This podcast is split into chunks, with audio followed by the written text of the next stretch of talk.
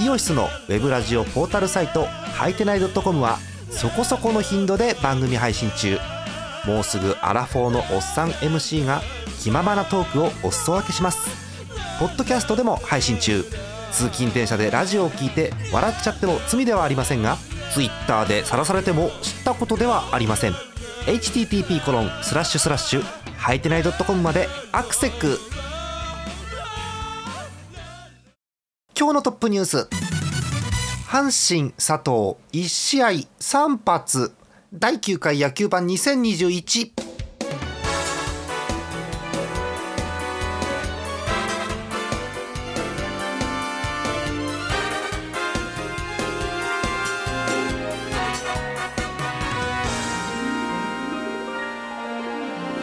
20215月も終わりでございます。5月31日月曜日。え皆さんこんばんはジャーマネです。え今日のお相手ご紹介しましょう。ひくらさんです。よろしくお願いします。よろしくお願いします。いや阪神佐藤すごいっすねちょっと。すごいっすね。うん。これはメジャーですね。1年目なんですけどね。えー阪神佐藤でございますけれども、えーこの前のですね28日ですね。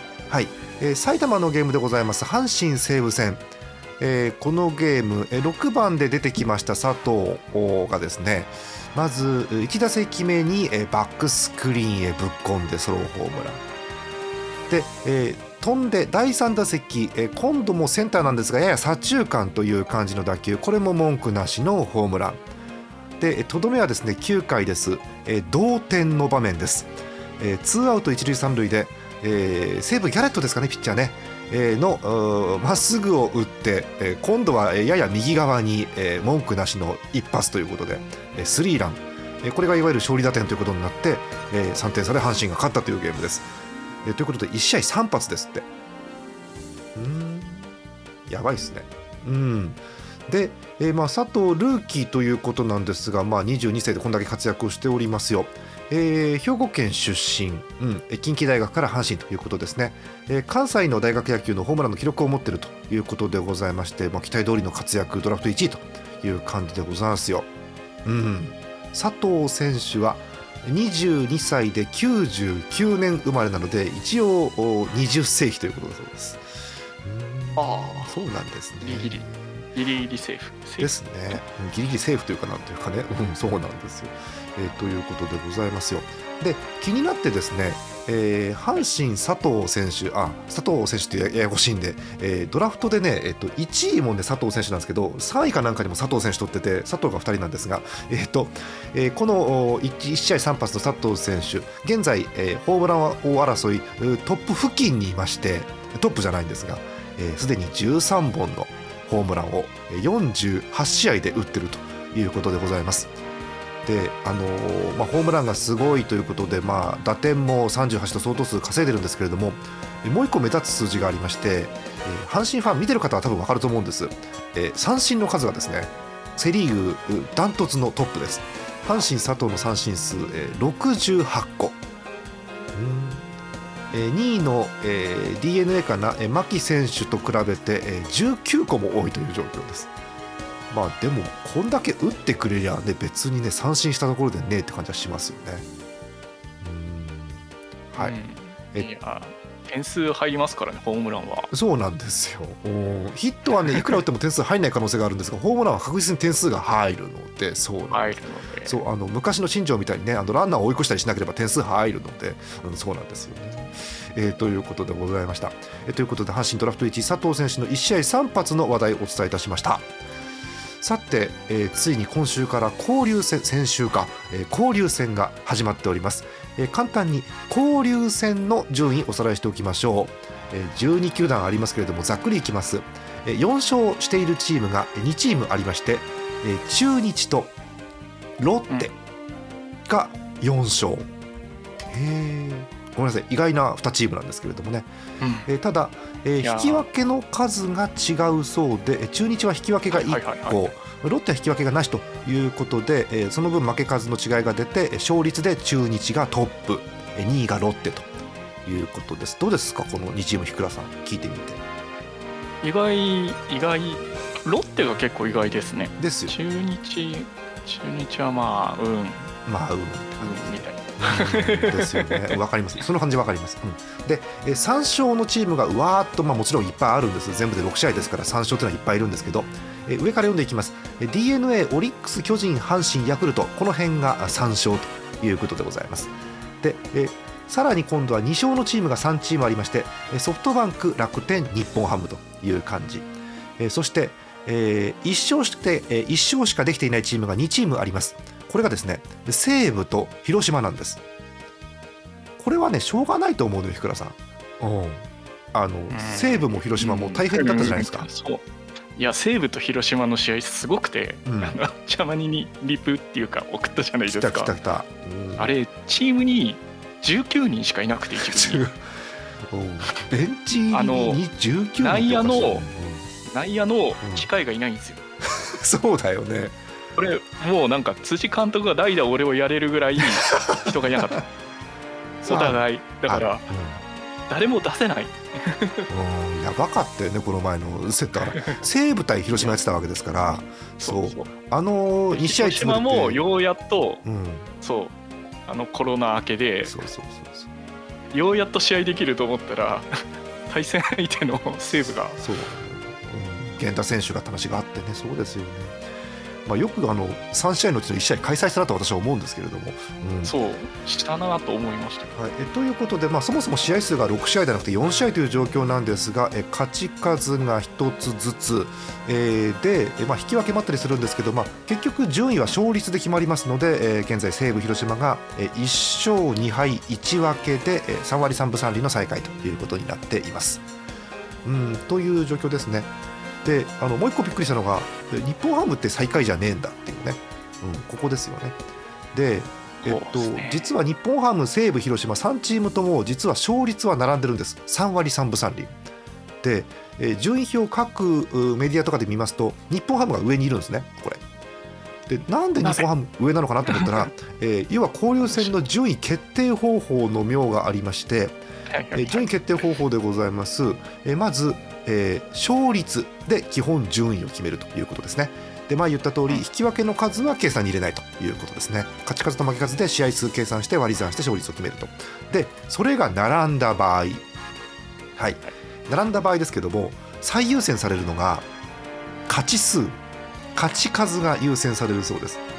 そうなりますと、日本ハムって3割3分3厘なんですけど勝敗が2勝4敗なんですねうん、で、えー、西武広島は1勝2敗なので一応規定により上ということです。ね、地数が多い方だもんね。そうなんですよ。だけど、まあ、2勝4敗の3割3分3厘も、1勝2敗の3割3分3厘も変わらんじゃないかというのが私の主観なんですけれども。いや、だいぶ変わると思うけど、負け多くないですか、うん、まあね、あの負け数がダントツ12球団トップの日本ハムですよね。うん、そうなんです。えー、という複雑な状況ですがとりあえずまだまだ1週間ですからね、うん、よくわかんない感じでございます。とりあえず勝率8割の中日がトップということでございます。これ踏まえましてセ・リーグ、パ・リーグの順位表を簡単に確認して前半終わりにしたいと思いますよ。セ・リーグですけれども首位は阪神です。そりゃそうですよね。ええ31勝15敗貯金がまだ16個あります。勝率6割7分4厘。追っかけます2位は巨人です。阪神とのゲーム差4.5広いね4.5はね、うん、そこから1.5開いてヤクルト。こんだけ開いてますがヤクルトは貯金4つあります。うん。そこから3.5ゲームあれですよね、うん、どうぞどうぞ。セ・リーグ勝ってますもんね。そうなんですよね、うん、そんな感じはしてますね、うん。まあ、ヤクルトも、あのー、今回交流戦今のところ五分五分で3勝3敗と抜けてるということなんで、まあ、あの貯金も減らずにどうにかやってるという感じがします4位です。3.5ゲームまた開いています。中日ドラゴンズ、うん、そこから1ゲーム開いて5位広島。はい、でそこからだいぶ開きました。5.5ゲーム開いています。最下位が d n a 借金は16個ということになってます。阪神の真逆という数字ですね。はい。パ・リーグです、え首位に戻ってきています。ソフトバンクです。うん。26勝20敗。貯金6つ。うんあの交流戦実はソフトバンク負け越してるんですけれどもどうにかしいという感じでございます、え2位が楽天。ソフトバンクもピッチャーがしんどそうな空気ねうん、しんどそうですよね。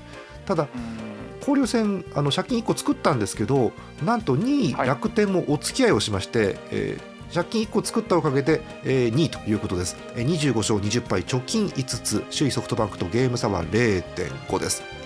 はい、えー、そこから1ゲーム開いて3位がロッテ、えー、4位です。2.5ゲーム開いて西武はい、そこから1ゲームです、えー、5位がオリックス。そして最下位3.5ゲーム開いて、えー、北海道のチームということになってます。うん。うん。日ハムはなんかトンネルの出口あんま見えませんね。見えませんね。見えませんね。うん。という感じでございます。はい。ということで交流戦真っ只中という状況ですねえー、このセパ交流戦ですけれども、えー、日程としましては6月13日日曜日までやるということだそうですのでね、うん、まだ23週間2週間ちょいかなあるという状況です。ちなみに日倉さんその後のスケジュールって把握してる？え今年はオールスターがあるんですか？そうえっと、まず、えー、交流戦後5日間お休みがあってで6月18日の金曜日から、えっと、はい、要は両リーグの試合に戻るわけですね。でそれが1か月ぐらいあって7月14日で一旦お休みになります。はい、うん、で7月16、17でオールスターをどうやらするっぽい。なるほど、えー、1試合目がメットライフ。2試合目が楽天生命パーク。本当かな？うん。でそっからね氷川さん知ってますかね？4週間ね、えー、試合がないんですよ。なんかねスポーツの祭典をするらしくて、そう野球がないんですよ。へえって。へえ本当かなっていう感じなんですけどこれはこれで、うん、ということで私が持ってる日程表では7月下旬と8月上旬に試合が一切入ってないんですよね。へえっていうね。そんなところです。ですのでこの期間はねあの基本野球版はお休みになるのかなと勝手に思ってはいるんですけどね。どうなん そうですね、うん、五輪版とかでもやらない限りないわけですけれどもね、うん、という五輪五輪版な。あどうなんでしょうか。はい。どうなるんでしょうね。えということで交流野球やるんですか？やる。どうなんでしょうね。ももはや五輪が何をやるのか分かんない分かんない。オリンピックの話一切聞かないもんね、うん、ね。そうねで野球やるにしてもどこでやるの？知らない知らない。全然わかんない。聞こえてくる話としてはやるぞやるんだって話しか聞こえてこないんですけど私は。ちょっと分かりませんね。はい、そんなところでございます。えということでえ交流戦1周目の模様をお伝えいたしました。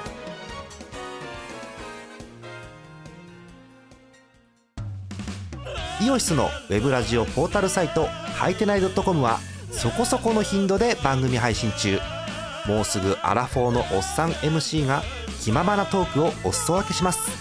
ポッドキャストでも配信中。通勤電車でラジオを聞いて笑っちゃっても罪ではありませんが Twitter で晒されても知ったことではありません。http コロンスラッシュスラッシュはいてない .com までアクセック。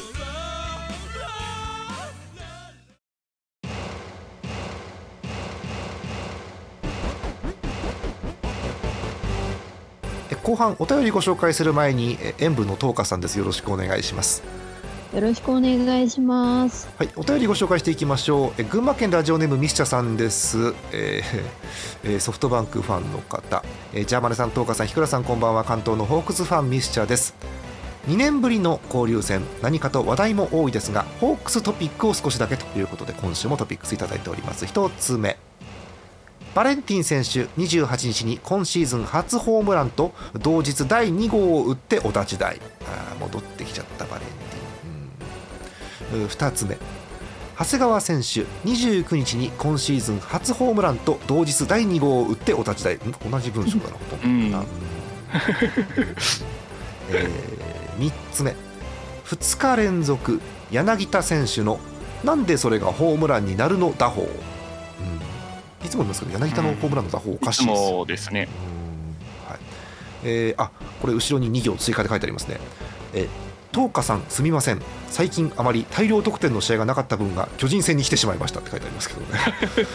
辛い、うん、いきなり東花さん来た瞬間にこれ辛いですよねこのお便りちょっとね、うん、はい、それではこれからも野球盤楽しみにしてますというお便りですえーまあ、そんなこんなで、えー、ミスチャさんの推しのホークスがですね、えー、ちょっとずつこう上向きに来てるかなというところではあるんですがちょっとセ・リーグに阻まれて苦戦中というところでございます。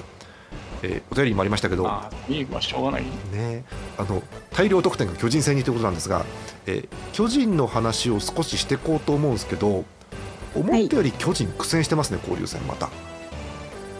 そうです。いや、もういいんですよ。ソフトバンクに一緒しただけでも価値がある。価値がある。まあ、まあね、ただ、あのきついんですよ、巨人のこのカードがそもそも。だって、楽天と3つでソフトバンクと3つでしょ？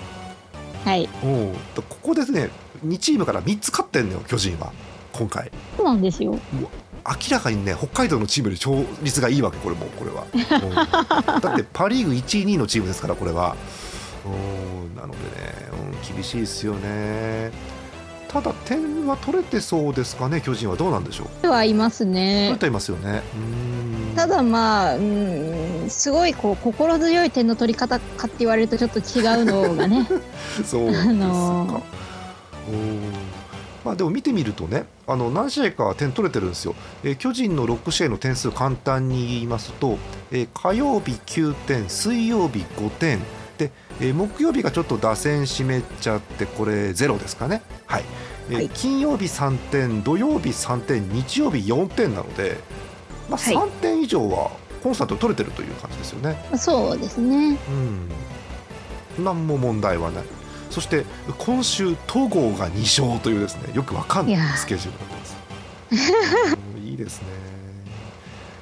うん、なんかお忙しいところでなかなかこう野球見れてるかどうか分かりませんが東川さんなんか巨人に関して思うこと何かありますか？いやまあ本当ソフトバンク一勝できただけでだいぶ なんかあの今年の交流戦終わったな感があるんですけど。あそう。もう終わったの早いよ。まだ1周目だよ。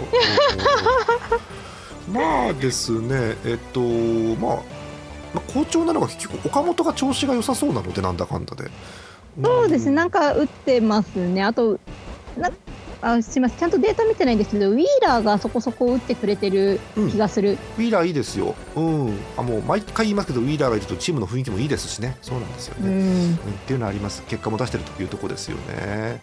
よく知らないんだけど、あのー、スモークって誰？あなんか急に現れた、急に現れたとか言っちゃった、急に現れた外国人ですね、ね、外国人選手スモーク選手今年からです。えー、なんとややこしいことにねメジャーのジャイアンツから巨人に来たというややこしい選手なんですけれども。えっとメジャー通算196発のスイッチヒッター。へえすげえんだ。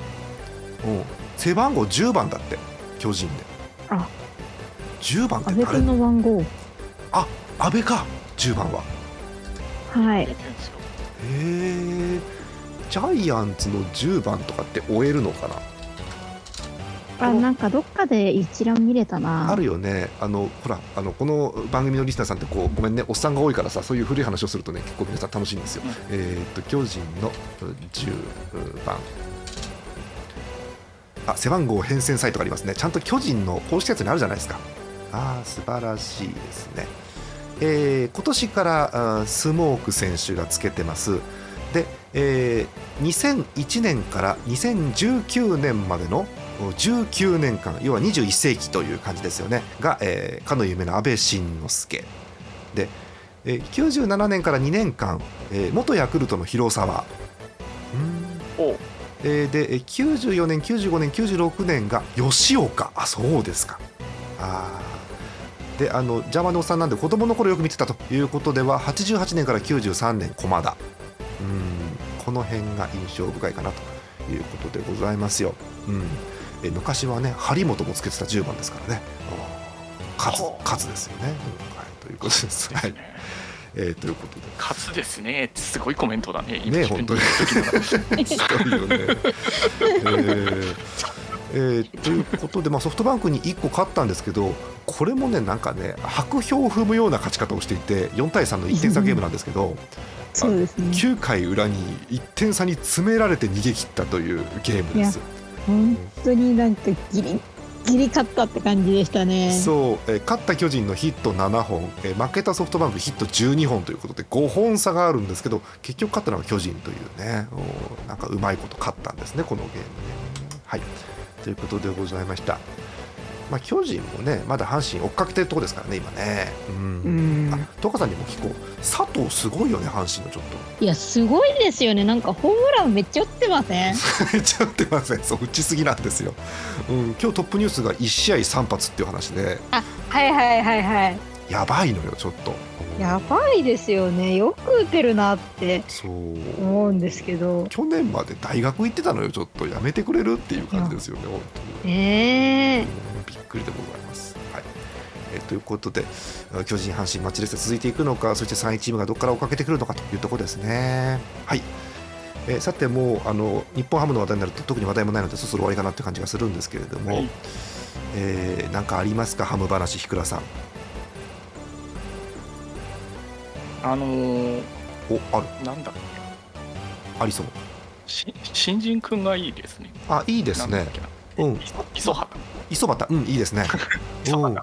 うん、あの磯端あの50に旗と書いて磯端なんですけどえー、まさか背番号も50番というややこしい感じで、えー、うんまあそう磯端がいいよなんていう話も、うん、聞きますし、まあ、新人が結局ねいいかなってとこですよね結局ね、うん、頑張って絞り出すんですけど出ないですね話題が。うん、ない ないんですよね。まああの今週1週間もですね結局終わってみたらあの1勝2敗1勝2敗という何とも言えない勝ち数できまして、まあ、よく言えばよく2つ勝てたな1週間でって気がするんですけどうんっていうとこですよね。うんはいなしということでいいですかじゃあ。ないです。ないですね。はい。ということです。まああのあんまこう言うもんじゃないですが各所ではですね。えー、元4番の中田翔さんがですね本当に今シーズン戻ってくるのか来ないのかなみたいな話もあるわけですけれども。そうなんですよね。なんか2軍の試合にも出てないような感じですもんね。なん。ですね。でこう追い打ちをかけるように入ってきた情報がこれなんですよ、えー、ジャイアンツのですねあの菅野が戻ってくるじゃないですか。どうかさん、はい、はい。はいはい。日ハム戦にぶつけるんですってこれを これはね辛いよ、うん、これ辛いんだハムからすると、うん、っていうところなのでね、うん、どうにかなりませんか？というところでございます。はい。大谷いいですね、日倉さん、相変わらずね。大谷はあれですね、あの、うん、事故りまして。ああったね。ね、うん、うん、大谷さん遅刻っていうね。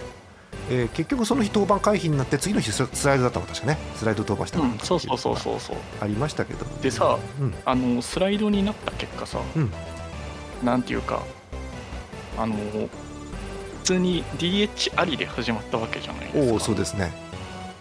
でまああの DH ありのルールのさ、うん、交代ってどうなってるのかさ多分大谷しかわからないからわかんないんだけど 大谷と栗山監督しか分からない可能性がありますよね、ね分からない可能性があるんで、うん、あれなんですけど、うん、実際どうなってるんですかね？えそれどどういうシチュエーションを想像してます、ひくらさん、それは？例えば、あの、大谷が下がるタイミングで、うん、えっと、ライトの守備につくと。えっと、DH の大谷です DH を解除して、はい、あピッチャーで先発して、はい、DH 大谷をあの DH を解除して、大谷がそのままライトの守備につくと。うん、つくとはいはい、ライトライト大谷になって、うん、っていうパターンになった時ってどうなるのかな。ややこしいねそれはねうん。ややこしいことを言うんですけど、うん、あのまあ、DH 自体はルールはもちろんあるわけですけど DH の選手が解除してそのまま出場し続けるっていうのがまたややこしいんですよねこれがまたね。そうそうそうそうそうそうそれがあの高校野球みたいなルールになっているのか、うん、そもそもメジャーじゃないメジャーのルールが日本と一緒なのかすらわからないんですけどそうです、ね、多分メジャーの人もみんなわかんないと思うんですけど。なんならあのみんな審判とかも今今調べたみたいなのそうね。まあ、だから大谷が来たタイミングで勉強し直してる可能性ももちろんあるわけですよね当然ね。えー、ややこしいルールです。ちょっと私も今度調べておこうと思いますよそれはね。いうのはちょっと気になりましたね。あの確かに気になるそれ大谷が投げた時ですね。投げた日の扱いが一体どうなるのか、例えばラライトで守備入ってさ打つじゃないですか、次の。で降りてないってことは、あの高校野球みたいに抑える大谷ができるのかどうかっていうのも気になるし、うん、いや多分ね多分 DH を再度使うとかってことは多分できないと思うんですけど。そうそう。DH を復活させることはできないけど大谷をピッチャーに戻すことは多分できる、ね、多分できると思いますよそれは多分、うん、あの打席に入る大谷に変えるということですだからねそれは、ね、そうそうそうそうそういやだからどうなんだねライトの守備について次の次の回打席が回ってくるからっていうのはあれやってたんで。ちょっと。っていうのはなんかそう。日本のルールともうまた違うだろうし。可能性ありますよね。どうなんだろうなと思って、そうそうそうそう、うん、はい。えということでございます。ちょっと調べてみようと思います私は、うん、はい。ぜひ、えー、ということで大谷が気になるなあとルールが気になるなというお話でございました。いいですか？こんなとこですか？とりあえずいいですかね？はい、はい、えー、ということでございます、えー、明日のカード確認することにいたしましょう。明日6月2日じゃない。危ない。6月1日のゲーム火曜日です。予告先発いきます、えー、神宮球場ヤクルト楽天は、えー、金久保対塩見。横浜スタジアム d n a ソフトバンクはピープルズ対武田。